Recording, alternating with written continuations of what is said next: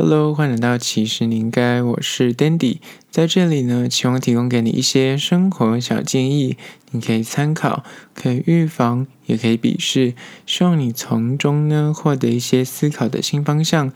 今天要聊聊，其实你应该了解。不被讨厌，而且反而让暧昧升温的小撇步。今天来聊聊关于说那些你可能误会了，这样会被讨厌，但是呢，他反而会默默的帮你暧昧升温的小撇步。总之呢，很多时候在友达以上恋人未满的这个状态，关系的临界点，有时候就是突破不了那个最后的关卡。究竟暧昧这个坎，你要怎么跨越出去？有时候那个坎呢，就是你自己固步自封，你自己画地自限。其实他们并不会这么觉得这样子是不对的，但是你可能会自己默默觉得说，我这样是不是有点超过？我这样是不是可能会被讨厌？而默默让你就是收手，或者你就不敢前进。但接下来讨论五项，你可能以为这些行为可能会被那个对方讨厌或视之鄙视，但是其实他会默默帮你们的暧昧增温。那在进入实际的主题之前呢，我们来聊聊最近我看了一部电影，叫做《当男人恋爱时》，它是由邱泽跟徐伟宁所主演的。邱泽在里面呢饰演那个讨债的流氓，看似凶狠，但是他有颗柔软的心，刀子嘴豆腐心，你知道的，就是外面感觉哎很派哦，很凶哦，很八加九，那超级台，他在里面的演技真的台到个掉渣，里面真的是。各种台法，但是我觉得邱泽他的那个帅度还是让人觉得怎么有台客长这么帅，然后更不用讲，这是女主角是许玮宁，混血的脸孔，就两个摆在一起有那种冲突的美感，你不会想说这两个人就是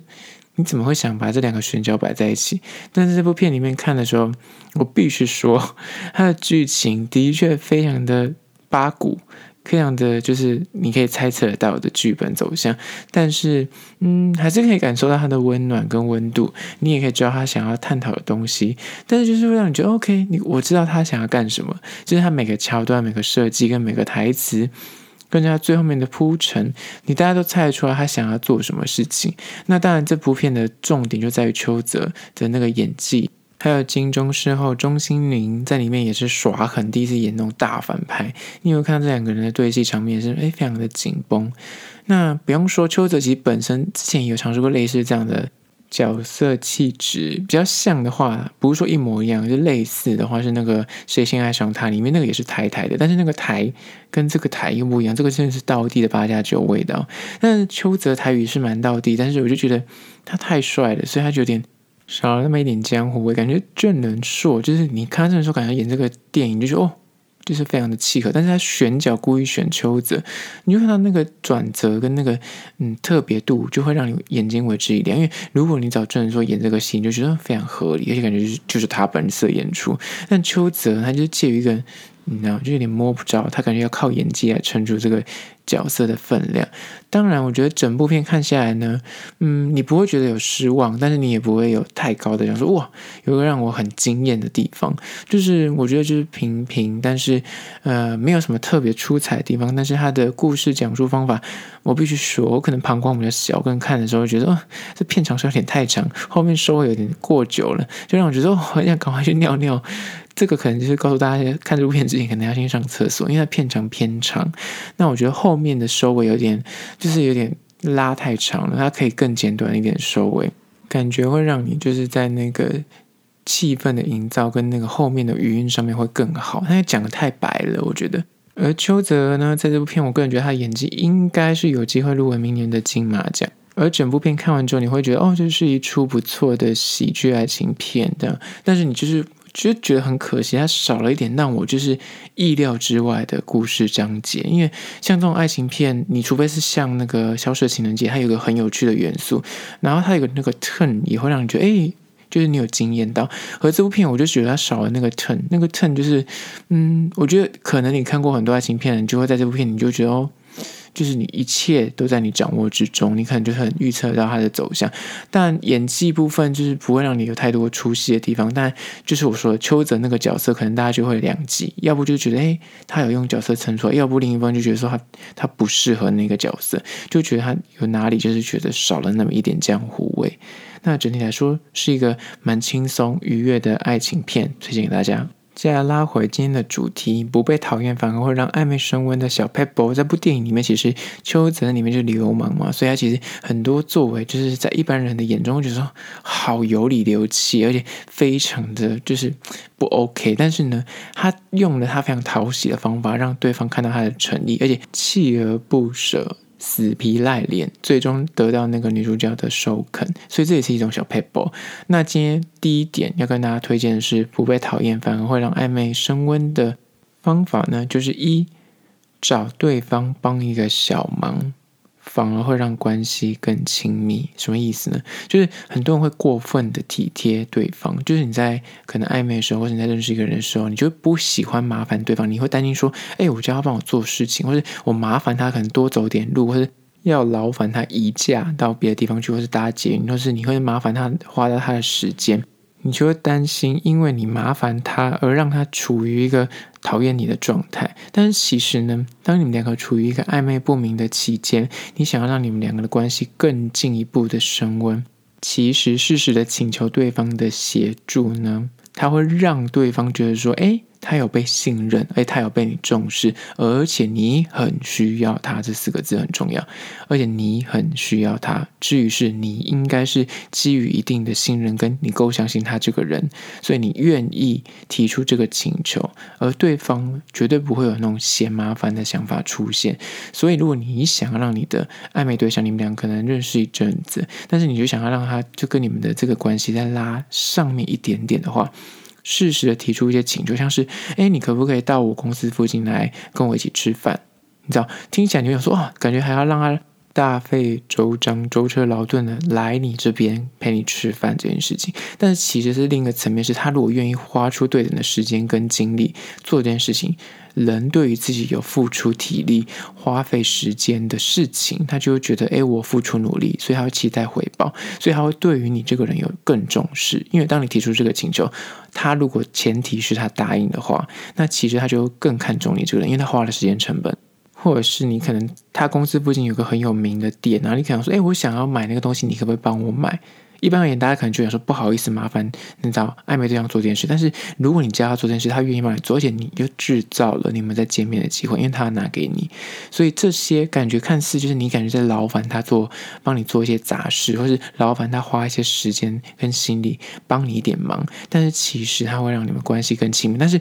前提是不能动用到太多的钱财，或是不能动用到太多的时间成本。他过头了，反而就适得其反。是小小的，比方说是一两站的距离，或是他可能只是走到旁边去，不用排队，就帮你顺手带一下，那这样就没有问题。而不是说你要让他花个，呃，就是花一两个小时搭车到你公司附近，那这样就过头了。或者是他要排一个大排长龙一两个小时，帮你去买一个欧米亚给一个伴手礼，那这样子也是太过头了。所以要去拿捏一下那个小忙。是让他觉得诶不会有压力，而且不会让他花太多时间，这就是重点。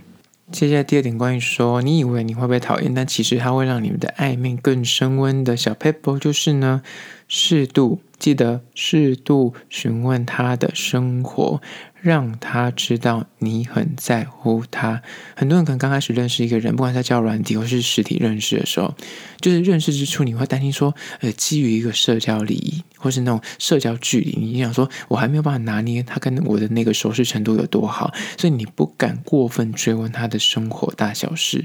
但是随着时间推演，我刚刚讲的，但不是那种交友软体，你第一天认识就开始做一些身家调查，大家都讨厌这种状况。但是如果你认识了一两次，你还是永远在聊说，哎，今天天气很好，呃，对啊，你最近喜欢吃什么？就是你没有去聊一些更深入的东西的时候，随着时间推演，你应该见过几次面了，或是你们聊天的时间拉长了，应该把你的聊天内容再往深层一点的话题去带，不要一直维持在一些很基本啊，说哦，你今天去哪里玩？哦，今天天气很不错，你有看到什么新闻吗？你今天心情好吗？工作忙吗？就这种小对话。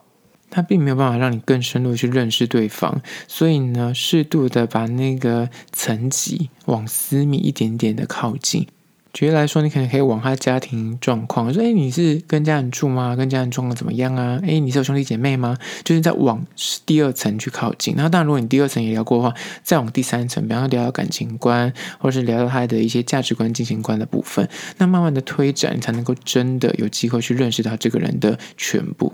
接下来第三点，关于说你以为会被讨厌，但是其实他可以默默让你们的感情升温，就是适时的开一些小玩笑。它会让你们关系更亲密，而且更你知道有弹性。许多人呢不善聊天，他可能跟异性聊天的时候，他会很谨慎，很怕出错，而且话会因此而更少，因为你就是觉得说，嗯，我怕我讲错这句话，他会误会我，或者是我开这玩笑，他可能会讨厌我。那这种僵硬、没有情绪，或者甚至就是有点无聊、呆板的聊天方法呢，它其实会让人家觉得你很严肃，你很没有人味，你像机器人一样，或是你就是一个很难聊的人。长期下来，你反而会让对方误会你是一个。你是对我没感觉，或是跟你聊天真的好无聊、好平淡，而且你是不是是一个讲话要很跟你聊天要很小心，你都不会开玩笑，而且你非常冷漠，你懂吗？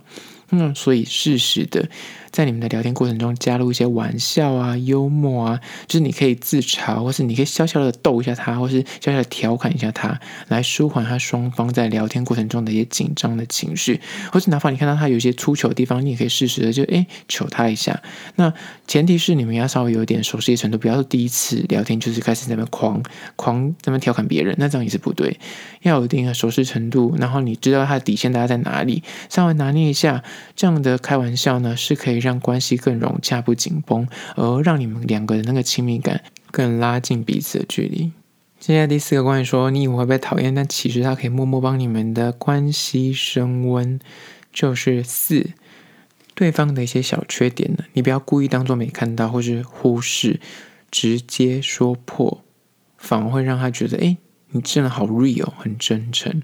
双方相处呢，有时候你就偶尔会看到对方的一些小缺点，比方驼背啊，或者讲话太开心之类的，就是会很大声，笑得很开朗的，或咬手指，或者是他牙齿上面有一些菜渣，那你就是都不跟他说，你就看着，但是你就是心里有个疙瘩在。但是随着就是你们认识久之后，这东西不会消除，而且我觉得这东西就是事小。有时候你直接讲，比方说，哎，你会驼背，我觉得你这可能要注意一下驼背，或者，哎，你会咬手指哦，我就告诉你个小撇步，如果女生涂指甲油，可能就比较不会咬手指，你知道吗？你你适时的去戳破，他会觉得说，哎，你这个人讲话就是不会，你要掩盖，你看到什么，你就会直接的说，但是你不是用那种很挑剔或者讨厌对方的讲法，而是点到为止，适可而止。你是会告诉他，如果你不怎么样，会变得更好哦，给予回馈。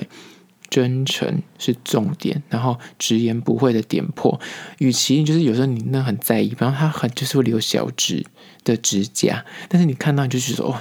全身发毛。那我觉得开玩笑说，哎，请问一下，我很好奇，为什么你会想留小指的指甲呢？你知道，就是这是开玩笑的话题，但是如果你真的你很喜欢这个人，但是你真的很看不惯那个指甲，你可以直接点破去聊这件事情，说不定你可以知道背后的用意，甚至 有个怀念某个人，或者是他防小人。那如果是这种奇怪的理由，你就说我觉得你剪掉会更帅，你懂吗？或者你就是指甲不要咬，女生的话不要咬指甲，你擦指甲油其实就可以改善哦，就会变得更好看。那这种其实你直言不讳，反而会让他觉得说。嗯，你这个人很真诚诶，就是不会装，而且这代表着你有在默默的细心观察他，他也会记得说，哦，你真的有在在意我这些细节，别人都没有注意过，那你现在会提出来，这也是加分的地方。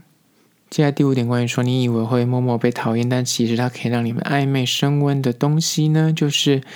不用凡事都他说的算，适时的出主意跟意见，反而会更显得重视。什么意思呢？你知道，当暧昧阶段的时候，说两方都会想说啊，就让对方做主，或让对方提意见，就是以他的呃想法为主。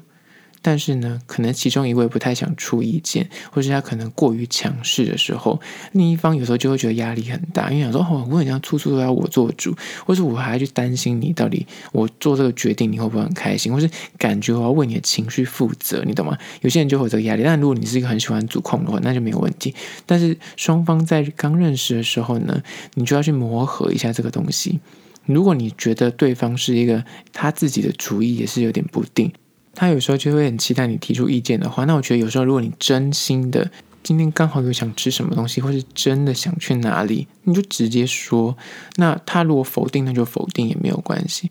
不用太玻璃心。而且有时候你知道，你以为你这样是很好相处，就是什么意见都不提，什么都随便，但是。看在一些就是他自己本身也是一个没有定见的人，或者他不是很喜欢下决定的人，他会觉得你很难相处，他会觉得跟你这样的人他压力很大。所以有时候出去吃饭啊、看电影要去哪里玩呢？你有时候是说哦，你可以做决定，但是有时候如果你自己本身今天刚好有想吃什么或想去什么，你就大胆提说，哎，我今天想去什么，你要不要陪我去？或者我今天想吃什么，OK 吗？就是讲次数这件事情可以稍微拿捏一下，而且从磨合的过程中，大家知道对方是哪一种个性的人，你可以适时稍微调整一下自己。千万不要怀抱说什么事情都让对方决定，或让对方说的算，这样子感觉就是你会比较好相处。其实不一定，适时的出一些意见，反而会更显得你的重要性，而且他也会觉得说，嗯，你是一个有想法的人，跟你在一起觉得蛮有趣的这样。好啦，就是今天的五点，你以为你可能会被讨厌，但是它反而会让暧昧升温的小撇步，提供给你做参考。最后还是要说，如果你对今天的主题有任何意见跟想法想要分享的话呢，可以到资讯栏位的 IG、YouTube 来去订阅、留言跟我做互动啦。好啦，就是今天的，其实你应该下次见喽。